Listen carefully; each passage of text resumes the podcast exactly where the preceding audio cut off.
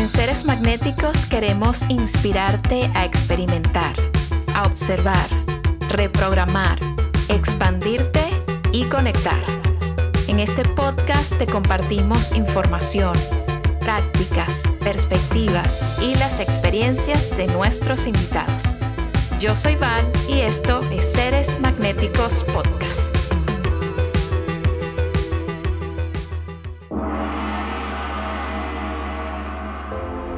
Alejandra Smith es una artista, escritora, directora y performer que ha vivido en Barcelona casi toda su vida, pero que actualmente se encuentra en Miami, por lo que he tenido el gusto y el placer de conocerla y compartir tiempo con ella. La admiro muchísimo profesionalmente y personalmente me ha inspirado un montón.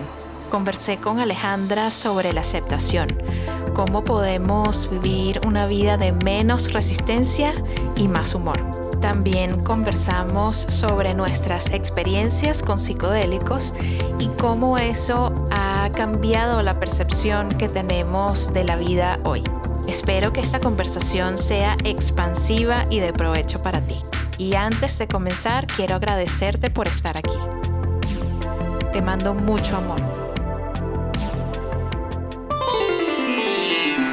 Bienvenida Alejandra Smith a Seres Magnéticos Podcast. No sabes la emoción que tengo y el honor de verdad de, que estés aquí con nosotros compartiendo tu energía y tus experiencias. Y bueno, ¿cómo te sientes, Ale? Gracias, pues me siento súper encantada y emocionada y para mí es un placer estar aquí y hablar contigo un rato y, a ver qué, tengo que aportar. no estoy segura de, qué es lo que voy a aportar, pero allá vamos. Qué bella, Ale. Muchísimas gracias, de verdad, qué alegría tenerte. Y bueno, hoy vamos a hablar de un tema que es la aceptación, que para nosotros acá en Seres Magnéticos es un concepto transformador fundamental para vivir bien, para convivir con otros de manera positiva y respetuosa, para valorar la realidad tal y como es en el momento presente y también para poder evolucionar, ¿no? Es como muy necesario aceptar para poder evolucionar. Y yo siento que tú eres una persona ideal para conversar de este tema porque para mí eres la expresión de la aceptación radical y en público. En todo sentido, tú físicamente, pues eres una mujer hermosa, muy natural, que no usa mucho maquillaje, que no se produce, no utiliza filtros, muy auténtica. A nivel mental y emocional te expresas eh, desde un lugar de mucha autenticidad, lo que sientes, lo que piensas, lo compartes con el mundo tu belleza, tu caos existencial, por decirlo de alguna manera. Me parece súper inspiradora soy tu fan, tú lo sabes, y me da muchísimo gusto tener la oportunidad de conocerte y de poder compartir contigo en vivo. Y bueno, ahora acá, cuéntame, Ale, ¿qué es la aceptación para ti y cómo sientes que ha influenciado tu vida y tu trabajo? Bueno, primero que todo, gracias por la super introducción. Em, tengo algunos puntos que querré aclarar más adelante que creo que son importantes para, el, para explicar bien cómo entiendo yo la aceptación, pero así de primeras siento que la aceptación es como simplemente dejar de resistirse, dejar de agarrarse, dejar de tener esa tensión que, solemos tener, o fabricar incluso, porque la fabricamos con temas que se nos hacen incómodos, se nos hacen dolorosos, y, que, bueno, que sí, nos está costando como y nos damos contra una pared, ¿no? Para mí la aceptación es simplemente, ah, ya, relajarse y, y, dejar que las cosas pasen. Sé que doy la imagen de que me acepto profundamente y, radicalmente. Como sí, totalmente. Ojalá fuera así. Eh, estoy en el camino, siento que toda mi vida voy a estar en ese camino y, no creo que sea solo yo, creo que somos todos. Y cada año o cada temporada, así como temporadas de series, eh, la, ecuación de, lo que significa la aceptación para mí se va complicando un poco y se va volviendo un poco más em, profunda, en el sentido de que hace tres años, por ejemplo, yo tuve que aceptar una, una ruptura muy dolorosa. Y eso me enfrentó a como unas creencias o unas ideas, unas fantasías que tenía y el hecho de soltarlas, de aceptar la situación que estaba sucediendo, como me liberó y aprendí una capa de la aceptación. Entonces, al, año siguiente tuve que aprender otra capa de aceptación que era un poco más complicada. Entonces, como vas pasando niveles de, un videojuego con diferentes temas y al final la aceptación se puede aplicar a, literalmente cualquier problema que tienes en tu vida. De hecho, eh, es muy fuerte que me, que me, digas hablar de esto, pero justo me empecé a leer hace la semana pasada eh, Letting Go de David R. Hawkins. ¡Wow! O sea, va sobre eh, surrender, vas a rendirte como ante todas las emociones. Y aunque habla también de, temas tipo Eckhart Tolle o, u otros escritores así New Age y de la espiritualidad que todos hemos conocido y todos hemos oído hablar y leído, lo explica de una manera que es, no sé, se siente diferente, se siente como que está craqueando cosas o bloqueos que había dentro de mí, dentro de la propia aceptación. Y debo decir que ah, cuando me pongo a leerlo es muy, me sale la palabra en inglés, triggering. O sea, como que lo estoy leyendo y noto ya mi resistencia a la aceptación de algo que no me gusta. Como, ¿por qué me dices que yo tengo que aceptar? No, no, no, no. Y ya noto como el bicho, ¿sabes? Como la, la rabia y tengo que dejar de leerlo. Entonces, luego me quedo pensando, digo, no, vale, pero acepta, acepta esto. Y él habla mucho de, la aceptación a, que simplemente no queremos aceptar a veces. Y, que no querer aceptar es una posición más elevada que sentir que no podemos aceptar, simplemente no queremos aceptar. Poder podemos siempre, solo que en el momento en el que estamos no, no queremos. Entonces estoy, estoy un poco ahí con el tema de la aceptación, como intentando descubrir cómo me puede ayudar en mi día a día y, a nivel mental. Soy una persona que sufre mucho de ansiedad, he sufrido de ataques de pánico y muchas veces sufro por cosas que ni han pasado ni van a pasar. Y, claro, también el hecho de aceptarlas me ayudaría, aceptarlas como una posibilidad y que no me van a, no me van a hacer daño, también me ayudaría. Me siento que estoy hablando mucho y ya me he ido por, por las ramas. Pero... No, me encanta, me encanta. Hay algo que, que mencionaste, es como niveles de un videojuego. Y yo siento que, bueno, tú vas un poco más avanzada que muchos en ese videojuego porque tienes esta libertad ¿no? En, en, muchos sentidos de expresarte y compartir más libremente que la gran mayoría. Entonces, eh, me gusta mucho verlo así, como que por etapas, para que no se sienta como que de la noche a la mañana tenemos que aceptarlo todo porque es puede ser complicado, ¿no? Pensar que, que, se puede lograr algo así, ¿no? Hay que estar como muy elevado para llegar a ese punto así de rápido, pero el tema de hacerlo progresivamente me parece positivo y muy provechoso. Y también lo que mencionas de la resistencia, wow, todos tenemos muchísima resistencia a muchísimas cosas, ¿no? ¿Cómo, trabajas ese tema de la resistencia? ¿Es una conversación interna? ¿Es una práctica?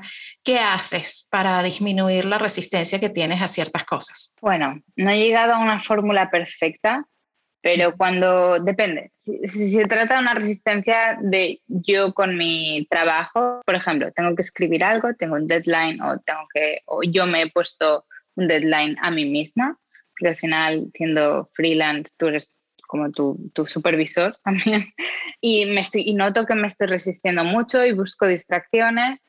Lo que suelo hacer es ponerme en contacto con mi cuerpo, es decir, bailo o grabo un vídeo en el que estoy actuando o mm, como me eh, hago un acercamiento al trabajo desde un sitio más de juego, para meterme como en ese mm, como en esa energía de creación, no desde un punto tan mental como me voy a sentar y voy a escribir, sino como desde el juego, entonces ya luego tengo ganas de escribir. Es como me, me, engaño a mí misma. Es cuando a los niños les dices, no, esto será súper divertido y al final es como algo que tienen que hacer. Tarea. Exacto, hacer la tarea.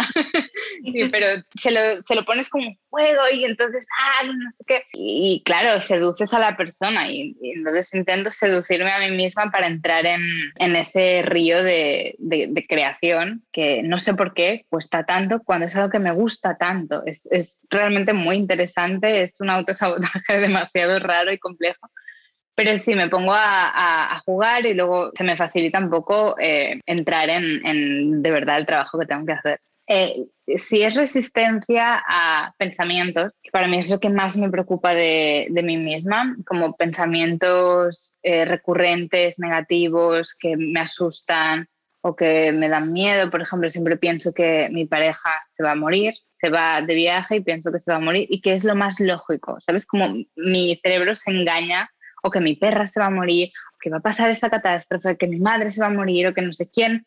Eh, ¿Sabes? Como estas mm, películas de terror que no pasan.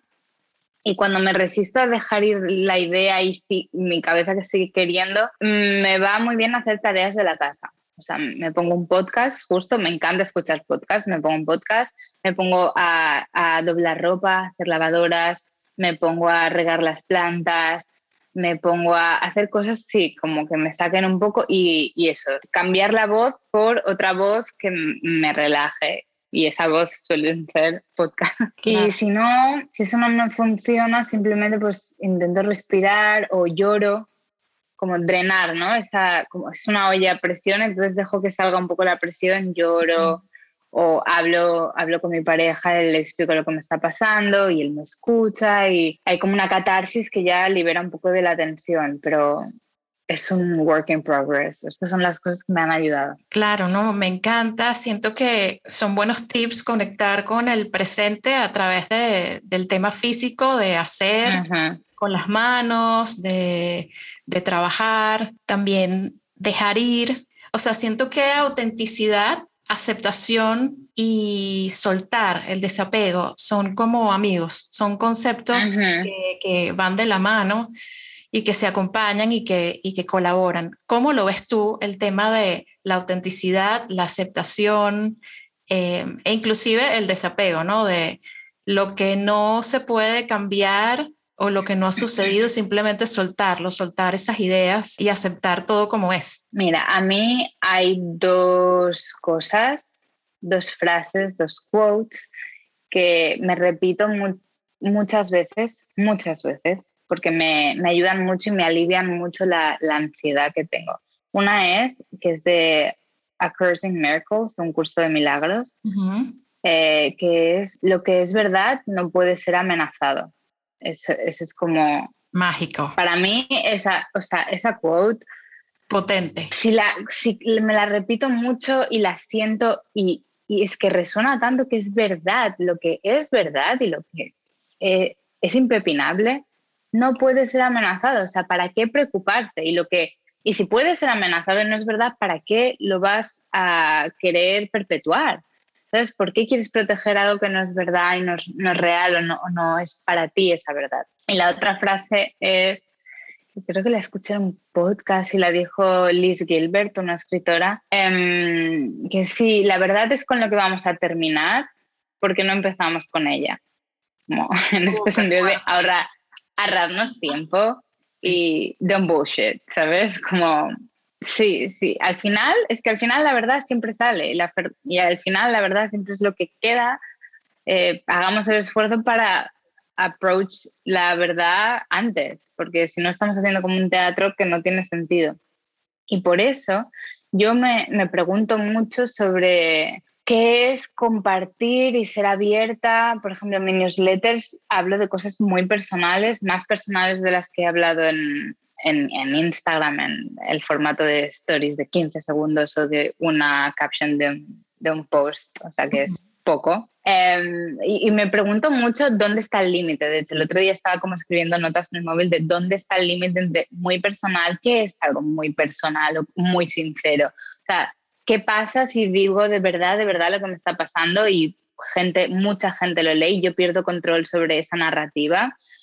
cuánto me puede herir de verdad. Y es algo que me pregunto mucho también porque mi pareja es lo opuesto a mí, él es súper privado.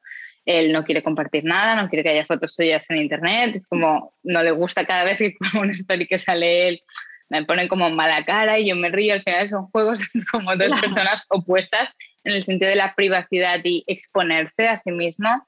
Y entonces me gusta porque me hace cuestionarme a mí qué significa compartir y hasta qué punto te puede hacer daño, te puede beneficiar, puede beneficiar a los demás, puede crearse una conversación o al final da igual lo que compartas. ¿Sabes? Como hay mucha dualidad en mí con, con este tema respecto a, a, la honestidad y a la, a la, expresión de la honestidad como con, el, con un público, con unas miradas que no puedes controlar. Totalmente. Yo creo, bueno, como seguidora, agradezco muchísimo la cantidad de cosas que compartes porque me identifico mucho y digo, wow, esto yo lo siento y lo pienso, pero no lo expreso y lo mantengo súper como en una botellita dentro de mí, ¿no? Algo, o sea, digamos, acostumbrado a ciertas cosas, pues mantenerlas muy adentro, pero cuando las ves afuera en otra mujer, dices, wow, entonces todas estamos sintiendo un poco de esto. O sea, es como hace la realidad accesible. No sé si esto tiene sentido, pero algo que uno tiene internamente como no sé, como sí, es algo que uno puede sentir y pensar, pero hasta que no lo ves afuera, no termina de ser real. Entonces, con tu trabajo y con lo que compartes con el mundo, hay cosas que siento que se terminan de hacer reales y que me permiten a mí aceptarlas también. ¿Te ha pasado que tus seguidoras y seguidores te comentan sobre eso?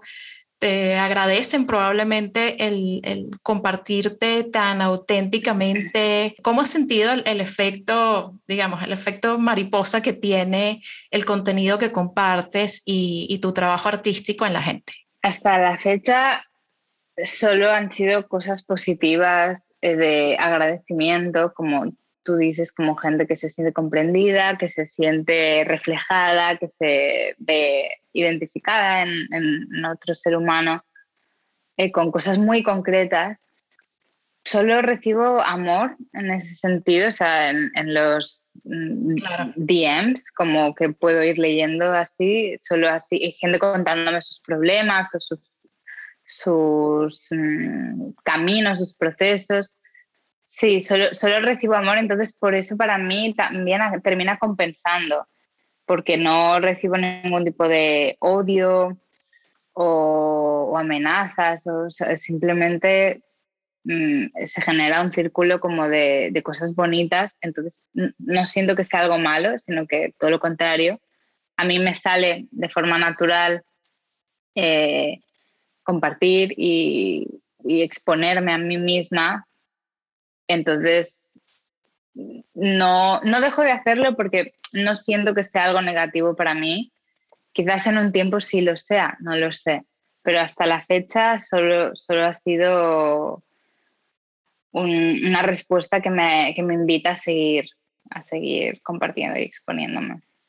Totalmente. Hoy en día que, digamos, tenemos estas referencias de belleza, eh, que las redes sociales pues también de alguna manera enferman o influencian negativamente a las personas respecto a su cuerpo, su rostro, su manera de vivir, su forma de ser. ¿Qué hace falta para que la gente dé este paso adelante aceptarse más, aceptar sus circunstancias, aceptar su vida? ¿Qué hace falta y qué podríamos hacer como para impulsar un poco la ola de aceptación que creo yo personalmente deberíamos eh, estar viviendo y deberíamos impulsar? Mira, es algo en lo que he pensado bastante últimamente eh, especialmente viendo a, gente famosa y las cosas que cuelga o cómo se presentan a sí mismos o las cirugías que hay detrás de o los filtros o el Photoshop. Eh, siento que lo que hace falta, no solo en redes sociales, sino también en relaciones humanas, de amistad, de pareja, de lo que sea, de familiares, es honestidad. O sea, una cosa que me, cuesta mucho aceptar en los demás es la falta de honestidad me, me remueve muchísimo, me, me genera frustración. En especial, yo habiendo crecido en una época un poco antes de la, de la explosión de Instagram, agradezco no haber tenido los referentes que están teniendo ahora niñas y niños de, eh, como de belleza, de cinturitas enanas, caderas enormes, culos enormes, tetas enormes y entender que eso es así natural. Como, claro. Creo que falta un poco de honestidad de, mira, yo estoy encantada y, y no es algo que... El problema es que hay también una dualidad entre la vergüenza y las ganas de exponerse. O sea, tú te quieres exponer, pero no quieres explicar cómo has llegado hasta aquí. Entonces estás, estás engañando a la gente que, que te está viendo. Aunque otra sepa muy bien lo que ha pasado, eh, las niñas quizás se piensan que algo está muy mal con su cuerpo y que, y que, les falta algo que no van a tener nunca y que no van a poder. Y no sé, en una, en una entrevista que, eh, con Joe Rogan, unos escritores escribían sobre esto de las redes sociales y, y cómo el ratio de suicidio en niñas había crecido pero exponencialmente desde 2014 creo. Y todo se debe a Instagram y a cómo te piensas que tu cuerpo sí la, que tu cuerpo está mal y que algo está muy mal contigo porque te comparas con los estándares de belleza que no son reales o sea sí son reales porque están ahí y están en un cuerpo humano claro. pero ah, han sido manufacturados de alguna manera. Y no está mal, es que el problema es que no está mal, pero da la sensación de que si se habla abiertamente de eso, eh, te van a mirar de otra manera. Es como, si lo haces, ¿por qué no puedes hablar de que lo has hecho? o sea, es como un, juicio a uno mismo, ¿sabes? Es rarísimo.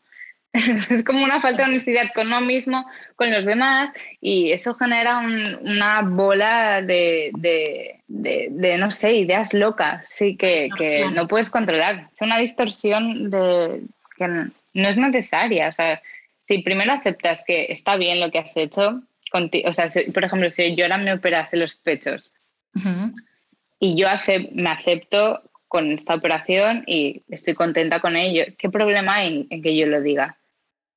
pero si no lo digo, hay como un juicio conmigo misma de, no sé, es complejo, entonces creo que todo es honestidad, honestidad con uno mismo, con uno mismo y con los demás.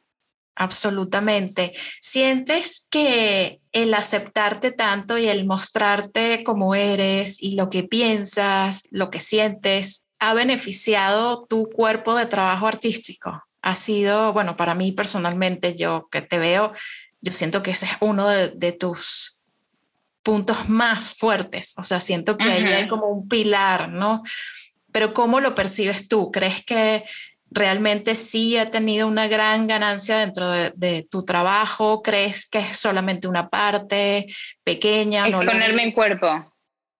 No solamente exponer tu cuerpo, porque yo siento que el hecho de que tú compartas cosas que piensas y que estás sintiendo, que no compartiría cualquier persona normalmente, eso, eso, es exponerse, ¿no? Y es, y es aceptación y es autenticidad, son todas estas cosas. ¿Crees que este nivel de, de aceptación ha tenido un efecto expansivo en tu trabajo o simplemente lo ves como una de tus características y que, bueno, forman parte de tu estilo y de tu, de tu expresión artística? Mm, es interesante esa pregunta. Yo creo que es algo que siempre, desde muy pequeña, he llevado. El, como siempre he sido muy honesta, a veces demasiado, en el sentido que no sé mentir. Em, me cuesta, o sea, si tengo un secreto, eh, me pongo muy nerviosa, se nota que estoy mintiendo, al final lo acabo diciendo, eso es como, no sé mentir.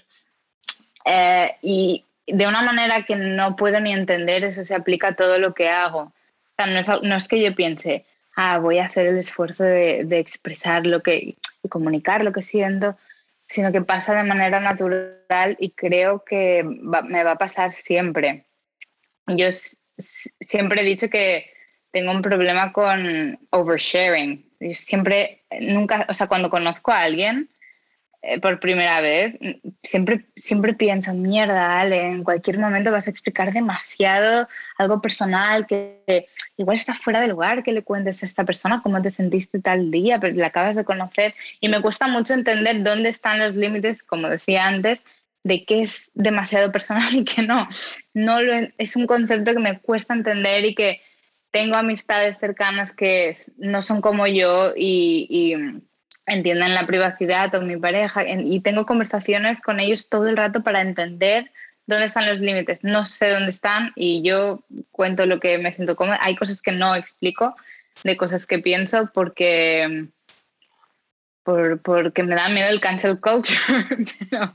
Eh, sí, hay cosas que, que, no explico y no, no, no digo porque siento que ahí está el límite de, sobre qué temas me quiero exponer o no. Pero creo que le pasa a todo el mundo. Y, ahora ya me he ido muy lejos con el cancel culture, pero creo que es, necesario poder hablar de, temas, el que sea, sin miedo a, a ser juzgado, ¿sabes? Si es una conversación, se puede hablar de lo que sea, ¿no? Se puede hablar de lo que sea totalmente y... Con respeto.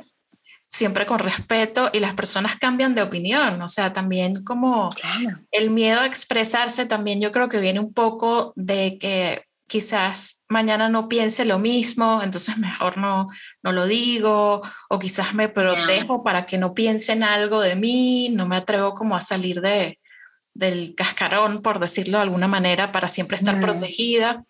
Y es normalmente la tendencia, la gente tiene una personalidad, yo siento que el ego es una personalidad protectora, ¿no? Que a lo largo de la vida y de los traumas que pasamos va generando estas capas de protección y de barreras que no nos permiten ya en cierto punto de la adultez seguir compartiendo libremente como lo hacíamos cuando éramos niños, ¿no? Total. Pero trabajos como el tuyo y, que compartas tanto tu esencia, yo siento que te termina convirtiendo más que en un artista increíble que eres, en un agente de, de, cambio que promueve un poco este tema de la aceptación y de la autenticidad. Y eso sin duda alguna es medicina para todas y todos. Y es muy bueno y, lo apreciamos muchísimo. Cuéntame para ir cerrando, Ale, la gente que quiere efectivamente vivir una vida en la que tenga más aceptación de, su persona, de su humanidad, de, la realidad. Cuéntame qué les podrías recomendar. O sea, hablamos un poco al principio de, lo que haces tú cuando quieres aceptar algo, ¿no? Pero algunos pequeñitos tips que les puedes recomendar a las personas que quieren vivir una vida con mayor aceptación y expandir esa capacidad de aceptar. Así como antes he dicho las dos frases estas que me ayudan mucho, hay una pregunta que me ayuda mucho también cuando se trata de aceptarse a uno mismo y es ¿cuál es la alternativa? O sea, ¿cuál es la alternativa de aceptarse? No aceptarse, odiarse. queremos. Eh, eh, parece una tontería y una evidencia, pero realmente si no si no empiezas el proceso de aceptación y te sigues resistiendo a ti mismo, es una alternativa horrible.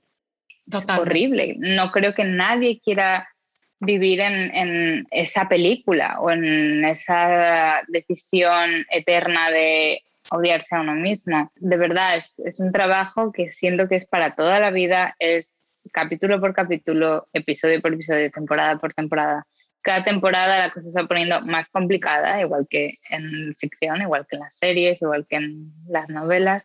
Se va, vas adquiriendo más herramientas y el, y el problema se va complicando hasta que llega un punto en el que aprendes a, a estar tranquilo con, con, no estar tranquilo, ¿sabes? Y entonces dejas de estar intranquilo. Cuando aceptas la, la emoción y ya, la observas, bueno, lo típico de observar tus emociones y tus pensamientos, simplemente como la persona que está ahí y va viendo como una película y mmm, qué interesante, ¿sabes? Como y ve el proceso desde fuera.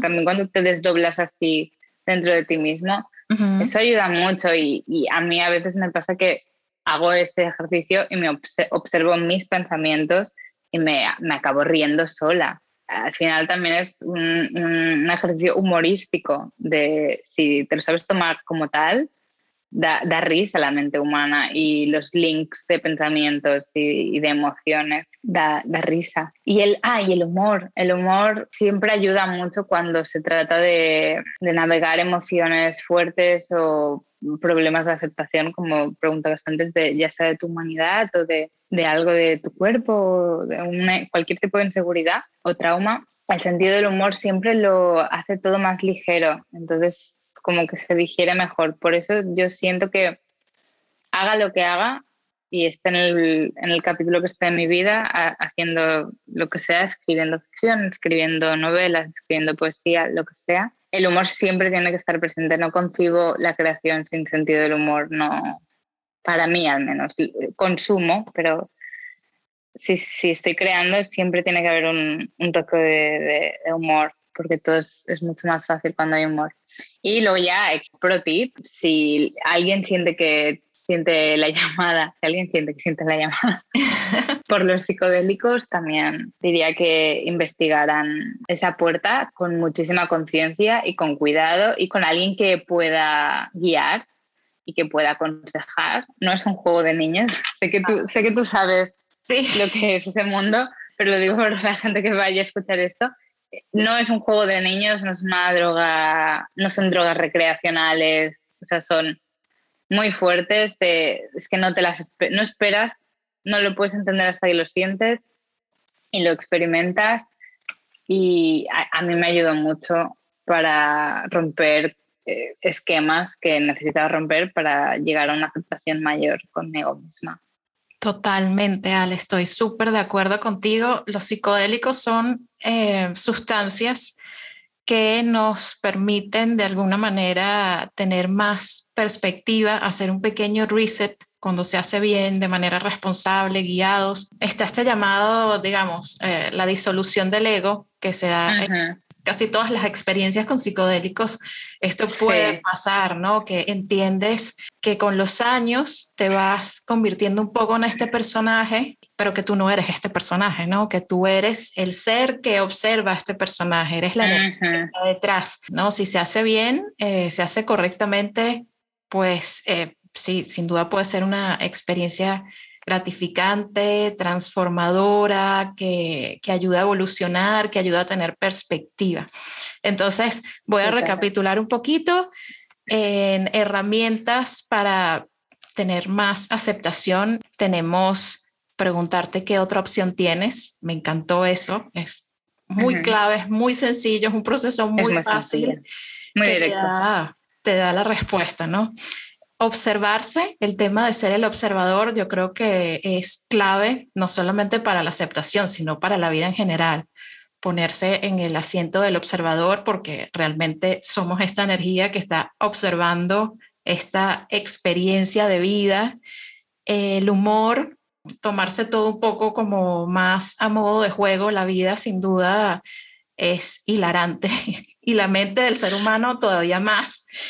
Y si de repente sienten que lo necesitan, pues tener una experiencia con psicodélicos puede ayudar muchísimo en esta apreciación de la experiencia humana, cambiar de, cambiar de perspectiva, ver, verle la cara al ego y entender que, que no somos nosotros y que en resumen estar vivos y estar experimentando esta vida humana es un regalo y a veces nos atrapamos en estos conceptos y expectativas de cosas que tienen que ser de una manera que no son y se nos va la vida allí, se nos va la vida, la preciada vida y el tiempo en tratar de cambiar cosas que no podemos cambiar o no aceptar cosas que, que, bueno, son simplemente elementos de la experiencia humana y que nos restan, ¿no? La oportunidad de disfrutar. Totalmente, totalmente. Y añado que la primera vez que hice psicodélicos,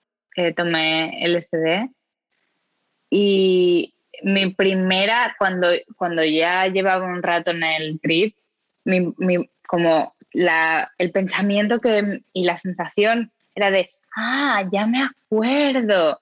Y nunca había hecho psicodélicos, pero la sensación era de que ya me acuerdo de cómo era esto de, entonces, de no tener tanta complicación, tanta, ver todo más bonito, todo conectado, sentir que, que lo bueno de los psicodélicos es que todo lo de todos somos uno, na, na, na, na, todos estos mensajes no los piensas, los sientes, como son innegables en la práctica. Entonces, como lo sientes, entonces eso te cambia tanto, es como, ah, coño, que tenían razón, que sí que es verdad que todos somos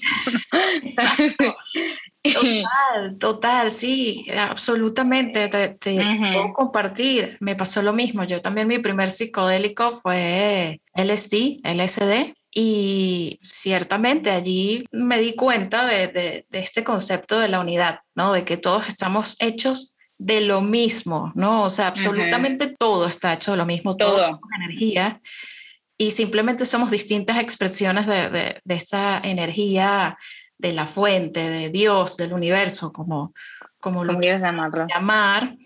Pero sí, uno regresa a ese punto en donde recuerdas, recuerdas de una manera no mental, sino muy totalmente. sensorial, como en, sensorial. en el centro de tu ser recuerdas el, realmente qué es y cómo es estar vivo en este, en este mundo, en este plano, en el que tenemos tantas cosas maravillosas que de nuevo con el ruido mental, pues se nos olvidan y no, no disfrutamos.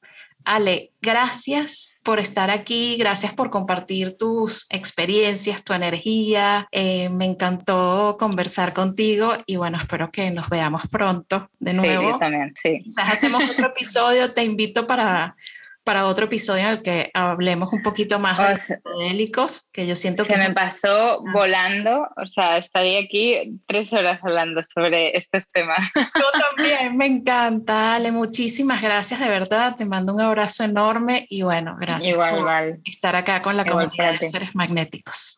Claro que sí. Te veo pronto, un beso. Seguro. Chao, Bella. Acompáñanos en Instagram, somos Seres Magnéticos.